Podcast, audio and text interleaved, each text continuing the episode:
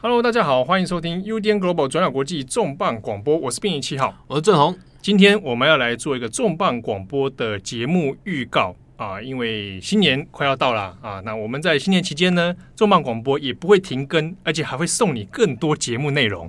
因为一般文字可能现在生不出来，啊、而且是 对不对？过年谁还看那么多长长的文章？我就写给你看，所以马上就要爆发。希望不要啦，希望不要。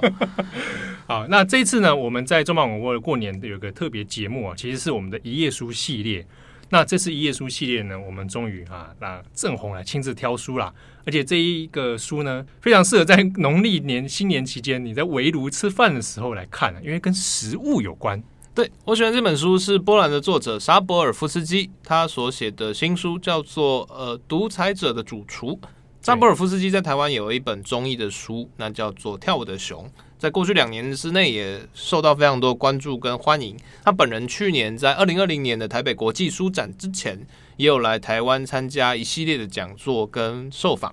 对，在人文社科方面，他算是蛮有名的作者了哈。那也有出过像我们刚刚讲的《跳舞的熊》这种繁体中文版，也都在台湾的书市找得到。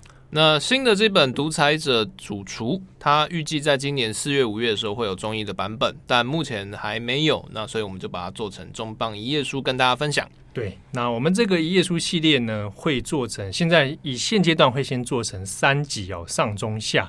那谈的。